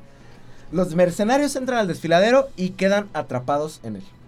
Después de asediar durante días la boca del desfiladero, bloqueando el resto de salidas chiquitas, además con muy pocos efectivos puedes bloquear una salida de un desfiladero, ¿sí? Los mercenarios amenazaron a sus jefes porque se encontraron encerrados y ahora le dijeron a Spendios y a Arturito, eh, qué pedo, ya llevamos aquí un ratote, no mames, no que sabías, no que su puta madre, ya sabes, ¿no? Ni entre los que no se ponen la camiseta, se ponen la camiseta. Cuando el hambre se puso peor, o sea, los sitiaron en un lugar lejos de Cartago, los jugó como quiso Amilcar, güey, de una manera puta, excelsa. Brillante, Ajá. Cuando el hambre se puso peor, mataron y comieron a sus prisioneros y después a los esclavos. A la verga. Sin ninguna esperanza, decidieron ofrecer su capitulación. O sea, antes de rendirse, se comieron, eh, fueron, se volvieron caníbales antes de rendirse. La codicia puede ser más grande que la, human- que la moral, ¿eh? Eso sí. Aquí ya lo vemos. Esto Aquí ya lo fue estamos viendo, el sí. nivel Ah, más extremo. güey, Ya, ¿por ¿qué, qué está- les quedaba? Güey, Ah, se pudieron ir en cualquier momento. Eran mercenarios, ni eran de ahí. Pudieron Yo pedir. siempre he dicho que los güeyes son bien pendejos. Mi ejército está bien pendejo. Pero, por ejemplo, eso es un gran ejemplo de la diferencia entre justo lo que pasó con Cartago todo el perro tiempo que se estuvo enfrentando a Roma. O sea, Roma tenía bien puesta la camiseta porque eran ellos, estos güeyes eran justo los mercenarios. Y ahorita, pues los mercenarios estamos viendo que casi no, güey. Porque justo el otro güey tenía este ancianos y niños que medían más de 1,60 y todo el pedo. que por lo menos eran de ahí, güey. O sea, Sí. por lo menos sí. Ajá, por lo estaban menos- defendiendo algo. Ajá, exactamente. Yo sí. por eso siempre les he ido a los cartagineses. Siempre. Lo bueno es que en la historia no podemos tener ser villamel- villamelones, ¿no? ¿No saben qué es lo que es Viña ¿No saben qué es Villamelón? Mm, No. Yo Se los dejo de tarea. pública, perdón. Este no es un pod Este no es un podcast Este no es un podcast de fútbol. Se los voy a dejar de tarea. Pero bueno, bajita la mano. Es un güey que le va a un equipo y luego pierde su equipo y se Ah, cambia de equipo. Eso es un villamelón. O sea, un güey que no tiene. Así le dicen en tu casa, dices. No, le dicen en todo México. Es que vas falta salir. más. Un poquito. Al que gana. Ajá, le van al que, ándale, no, tienen, no, no le van con su corazón de Chivas y de América y se tatúan. Y, Igual que los mercenarios. Ajá, y le ponen a su hijo América. Los líderes rebeldes pactaron entonces con Amílcar. Y, y además, pinche Amílcar, güey, los tenía tan en su lugar que, que les hizo pensar que, que les iba a dar condiciones, ¿no?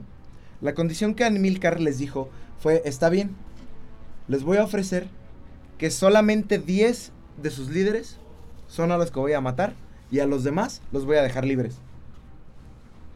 ¿Sí? Ok. Pues, ¿qué crees que hizo Amílcar? ¿Cuántos líderes tenía? Te- Tenían. Pues ¿Quién es, sabe? es que. No, tenían muchísimos, ¿no? O sea, porque también jefe de división, jefe de brigada, jefe de bla, bla, bla, y bla, bla. Seguridad, higiene. Ajá. Pero con la condición de que Amilcar es el que los iba a escoger. Estos güeyes dijeron, ah, pues nomás son 10 y, tenemos como 100, no hay pedo. Pues, ¿qué crees? Que Amilcar, entre esos 10, escogió a Arturito, a Zarza y a Espendios. O sea, los líderes. Así es. Claro. Muy A los que, exactamente. Allá como- Les di, ajá, el como, ah, ya firmaron el papel. Uy, ¿qué crees? Las letras chiquitas dicen que yo escojo. ¿Y sabes qué? Te escojo a ti, a ti a ti. A los tres culeros que vinieron a, a, a. Así de pinche gruesa estuvo esta pinche guerra interna de los mercenarios. Y de inexpiable, güey. Como lo dice la pinche historia. Y escoge a estos tres culeros. Ustedes tres que vinieron a negociar, a ustedes tres se van a morir. ¿Por qué? Porque ya lo firmaron. Ya está hecha la paz, ya no pueden decir que no. Y todos los demás, todo su ejército, avala esta decisión. Es más, su propio ejército los entrega y los mata. Con esto se queda sin cabezas más que Matón. Solamente Matón queda como la cabeza de todo, de toda la, la rebelión de ¿Por qué mercenarios. no mataron a Matón también? Porque Matón no estaba ahí. Matón todavía estaba desde Bicerta, siendo el, el que ay, organizó todo. Yo creí que era porque tenía un nombre muy chingón como matarlo. Ah, nah. Bueno, no sé. Podría ser. Pero así, de huevos. Pues El- estuvo muy bien. Este ya para güey se intentar mamó, güey. Barca, mira, aquí es donde demuestra la chulada de cabrón que era. Sí, al fin. Ajá. Cartago pudo hacer algo. Ah, sí, sí, sí, sí, pero el pedo es que el pedo es que de todos modos fue pendejo. el pedo es que de todos modos todo esto fue pues parchar heridas que ya estaban abiertas, ¿sabes? Sí, sí, ya. Sí, pues ya ya- estaban Ya puteadas. eso fue demasiado. Ajá. No fue, no fue un, ay, ya conquisté, ay, ya hice más grande Cartago. No, fue, acabo de recuperar Cartago. ¿Sabes? El resto de los mercenarios, creyendo haber sido traicionados, atacaron entonces y fueron masacrados por el ejército de Amílcar. ¿Por qué? Porque todos estaban encerrados. Así. Se dice que murieron más de 40 mil, güey. La práctica totalidad de los 50 mil que habían ido a atacar Cartago. Así es. Y aquí, en un intento desesperado, hizo que muchas ciudades, o sea, de- después de que matan a todos estos culeros, muchas ciudades regresan al bando cartaginés. ¿Sí? Dueño Ya de al las... fin habían puesto un poco de orden. Ya pusieron, exactamente. Ajá. Mataron a tres de los cuatro líderes más principales de todo el ejército mercenario. Pinche Amílcar, chulada, cabrón. Porque además, como no se llevaban bien Anon y Amílcar, lo que hizo el Consejo de los 104 fue decir, ni madres, que el ejército escoja uno de los dos. Pero como los dos tenían el mismo nivel, el mismo poder políticamente, pues estos güeyes, todo el consejo político se lavó las manos y dijo, no, pues que escojan los chalanes, que escojan los, que escojan los, los, los demás abajo, ¿no? Y todos votaron por Amílcar. Entonces, bueno, no todos, ¿no? Pero la mayoría, democráticamente. Ahí es donde, ¿eh? La democracia. Por si pensaban que la democracia no es una, pues, falacia, me voy a atrever a decirlo. Que de verdad el voto de uno y el de todos y la unión y su puta madre no es más que un recurso que utilizan los que de verdad tienen el poder para, para escoger una u otra cosa o lavarse las manos. Pues miren, ahí Pero se los este pongo caso en este. En este caso estuvo bien. Al final escogieron a Milcar, a Milcar resolvió el pedo y así. O sea, ¿estás diciendo que la burocracia está mal cuando votan todos por Cuauhtémoc Blanco? Yo no me Pues, meto con el voto de nadie más. Yo solo digo, Ajá, democracia. ajá, yo solo digo que realmente para mí la democracia es falso que le dé el mismo poder a todos por igual. O que al final través de estás tomando voto. la mejor decisión. Sí, en realidad. aunque sea el voto de todos, pues no es la, tal vez la mejor Para mí es decisión. una ilusión que tu voto en realidad hace una diferencia, pero eso solo es mi opinión y lo voy a dejar solo como eso. Nada más. Sí, eso ya es un tema Muy muy, largo que podemos estar hablando y Muy y- aparte, sí, de eso se puede debatir demasiado. Mato, matón. Entonces, sale de la ciudad y desesperado, O sea, ya deja su sitio sobre Biserta Y entonces ataca el campamento de Aníbal. Otra vez de un güey que se llama Aníbal. Este no es ni Aníbal Barca, ni Amilcar Barca, ni un güey que se llama Aníbal. Y, ajá, o sea, él ya se, se dio cuenta de que ya perdió todo lo de acá. Entonces dice, no, pues tengo que ir al era ataque. de otra ciudad, güey. Sí, güey sí. nomás iba a pasar, estaba acampando con sus compas, güey. Y le cayó ese Y le cayó pendejo. este cabrón, ajá. O sea, este güey estaba como, a mí Aníbal estaba como cuidando a... Pero esto ya se ve como un acto desesperado. ¿no? Sí, de parte Como de ya Matón. no puedo hacer porque dijo, nada, ajá, ya toda mi fuerza. fregar lo que pueda. Exactamente, exactamente, así se ve, de acuerdo al contexto de la historia. Entonces, Amílcar llega a socorrer a Aníbal y la derrota provoca el retorno de Anón desde Cartago. O sea, a, a Amílcar también pierde porque a mí, Aníbal ya tenía, o sea, tenía un cagadero, ¿no? No lo pudo resolver Amílcar y ahora llega Anón también, ya se hace otro cagadero. Muy cabrón. y al mando de los últimos hombres, en edad adulta llega Anón. O sea, ya aquí ya están mandando también Cartago se está quedando sin nada, güey. O sea, está enviando hasta el abuelito que va en bastón, güey. Realmente, ¿no? Olvidaron sus diferencias, ahora sí, por fin, como ya se dieron cuenta de que, de que si no la arman contra Matón, que es lo único que queda. Cartago también pierde todo. O Ya. sea, ya sea, que, ya sea que ganen o pierdan, si no matan a Matón y, y- y ponen estabilidad política en todo, en todo Cartago. O sea, Ya si no van a dejan, tener nada, ya no ya van va a tener nada, exactamente, ya, todo, ya ya no van a poder ni siquiera tener una ruta de salida para poder, pues, eh, equilibrar otra vez la ciudad de Cartago y todo el imperio de Cartago, ¿no? Entonces Matón ve que ahora es Anón, Aníbal y Amílcar contra él. Y ve que son los mejores y su puta madre. Entonces los generales púnicos se ponen la defensiva. Y los generales púnicos le tienden una emboscada cerca de las últimas ciudades que permanecían en el bando rebelde. Esto, esta última parte, ya es en el intento desesperado de Matón sitiando Túnez. No puede llegar a Cartago, pero Túnez es una ciudad que está al sur de Cartago, cerquita, mucho más cerquita que todas las demás de las que hemos hablado. Mucho más cerquita, al sur de Cartago. La sitia, y ahí estos güeyes deciden cómo le vamos a hacer, pues ya es lo último, pero hay que, hay que acabar bien, hay que cerrar con broche de oro y la chingada, ¿no?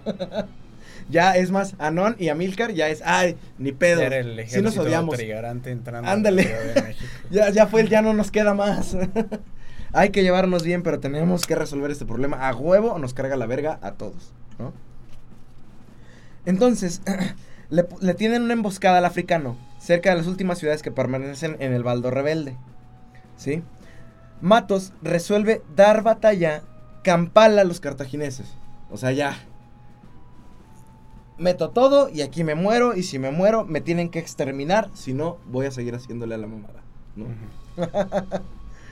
En la ciudad de Leptis. ¿Por qué? Porque lo quitan del sitio de Túnez, lo mandan a la ciudad más todavía al sur. Y este güey ahí es donde ya dice, ya no tengo nada, voy a dar batalla campal. Lo mismo que han hecho todos los revoltosos a través de muchas historias, lo mismo que hizo, ¿sabes quién?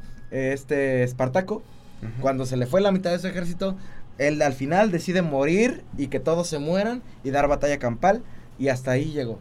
Ya no les quedaba Ya no les queda de otra. otra. Exactamente. Ellos no tienen la ciudad por qué pelear. Ellos, al final, de todos modos, al, al final, para mí fue una manera absurda de morir de parte de Matón. Porque todo empezó por codicia. Digo, Bueno, tuvo una razón justificada, Ajá. pero, o sea, pero la sí, llevaron a un extremo. Exactamente. Ya no nada más quería lo justo, ya Se también. fue de la mano. Ajá, ya también pedía haber de más. ganado, pero, Pero sí. estaba muy cabrón. Ujú. Existe poca información sobre esta batalla en Leptis. Pero se sabe que obviamente la batalla se decantó del lado cartaginés en esta batalla campal. Y Matón fue capturado vivo. Otras dicen, otras fuentes dicen que lo mataron. Ahora sí, con el ejército rebelde aniquilado y sus principales líderes ajusticiados por Papi Amílcar, Ujú. Al fin. las únicas dos ciudades que se oponían a Cartago eran Útica y Biserta. O sea, porque fueron las últimas que se unieron a los rebeldes, Sí. pero y eran las más grandes y, y sí, pero ya no tenían nadie, ya no tenían generales a quien mandar, ya no tenían nada tampoco, ¿no? Ni para defender. Exactamente. No podían esperar una demostración de clemencia alguna por parte de los de los púnicos. Dijeron, "Ay, ay, ay, pe- eh, fue un error, yo sé que fue un error y su puta madre." O sea, se dieron cuenta de que le apostaron al mal caballo, ¿no? O sea, se, se salieron de la apuesta segura porque pensaron que tenían oportunidad también. Y al final terminaron como Cartago con Roma, pensando que iban a ganar más territorio y al final teniendo que dar mucho más y terminando peor ¿Estas eran empezaron. ciudades tributarias? o- Eran ciudades tributarias. Ah, no estoy seguro. Ahí sí. Ahí sí, para que veas, me faltó un poquito de meterme más a, a exactamente. ¿A qué venimos ¿Cómo- si no vas a estar haciendo tu chamba? Ah, Eso es un detalle. Allá, ríete mejor. Tampoco, no, o sea, no creas que, que no me sobrecargo de información. O sea, esto es, este es un resumen de un resumen de un resumen que hice. De Wikipedia. no, empiezas con Wikipedia, pero Wikipedia solamente lo usas para ver el general. Tiene muy buenas referencias. Ajá, hay algunas que tienen buenas referencias. Pero no, es que en historia es diferente que en otras Hasta en química. Si, te- si ves química en Wikipedia, Es ves más, las referencias, son Tú muy estás en la... No mientas, tú estás en la maestría. ¿Qué es lo primero que buscas? ¿Sí o no que si algo no conoces, en donde primero lo buscas para saber lo más general, es en Wikipedia? Yo no sé si mi director va a ver este podcast, así que voy a decir que eso no.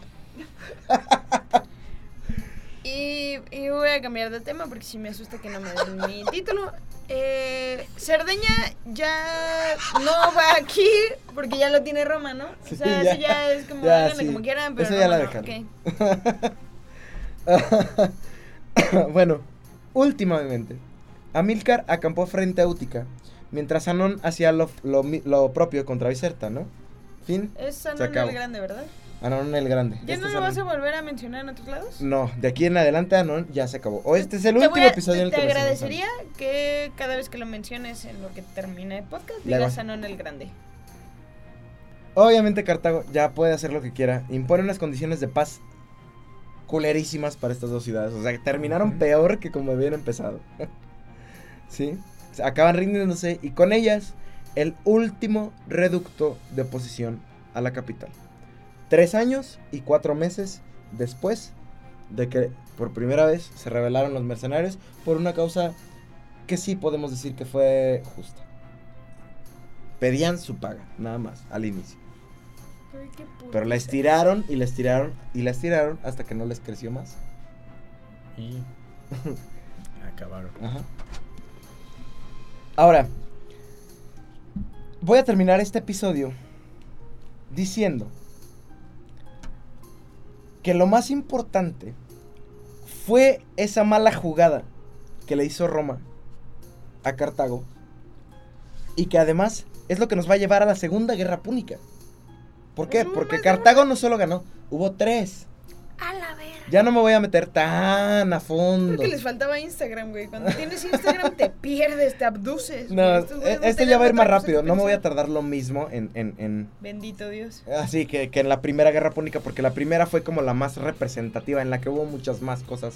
En la segunda hay po- cosas que como ya conocemos Cartago, ya conocemos cómo funcionaba, ya conocemos su política, ya conocemos a los 104, ya conocemos cómo trataban a sus ciudades tributarias y, y a Roma también, pues vamos a hablar mucho más de solamente la estrategia y de la pura guerra como tal. Entonces, solamente va a haber un episodio para la Segunda Guerra Púnica y un episodio para la Tercera y Última Guerra Púnica. A partir de esta. Esta, este es como un, como un, un entre, un entre que es como un outro en un, o un, un riff, un interlude en una rola que, que, es, que tiene mucho pinche jugo. O sea, no es Roma contra Cartago, pero ve que acabamos de ver. Estuvo de chido, Aníbal la con lo neta. demás. La Sí, neta. Y todo lo que pasó. Y todo Todas lo las- que pasó. O sea, en Las- guerra tanto interna. de estrategias, las atrocidades y todo lo que hubo. pues esa meticheada de Roma, o sea, el, el ap- el a- aprovecharse de su situación económica y política interna de Cartago para, para adueñarse de Cerdeña y Córcega también, eso habla de la codicia natural también de los romanos. Y eso que provocó en Cartago cuando estaba en crisis interna, un odio que es lo que Sí, nos va a llevar. El resentimiento. Es como un tratado de Versalles a la antigua. Exacto. Esto que pasó, de Sí, lo que hizo sí. Roma a la antigua, Ajá. es lo mismo. Es lo mismo que el Tratado de Versalles, exactamente. No se cumplieron promesas, se dijo que sí, que no, que, que es más, el cabeza de algodón lo dijo. No es ilegal, pero es inmoral. no puedes hacer nada, pero sí te deja ese mal sabor de boca y ese odio. ¿Sí? Este odio de los púnicos hacia Roma va a ser personificado en la familia de los Barca. Un odio que desembocará en la Segunda Guerra Púnica, pero que vamos a ver en el siguiente episodio de, esta, de este segmento sobre guerras que cambiaron la historia de la humanidad. Sí, estoy muy emocionada, no te voy a mentir. Nada más por eso voy a venir el siguiente episodio. huevo. Sí, yo sí voto porque Fer siga viniendo. Y siga votando. Además, es bien divertido que Fer vote por el perdedor. Y además, Güey, yo Bueno, creí que iba a ganar, güey. Dio un buen punto lo de los mercenarios, de que, que se consiguen otro trabajo. ¿Cómo se van a...? Y es cierto, es Ujú. cierto. Yo nunca había pensado en eso. Ya no los odio tanto, ya me dan lástima. sí. Pobres güeyes, güey. es que pobrecitos, ellos, ellos no pidieron nacer. Ah, pues sí. ¿Cómo les pareció? Este estuvo un poquito largo, yo sé. Pero, pero, pero, no mames, a mí me encanta. Este, este yo creo que fue también de mis partes favoritas.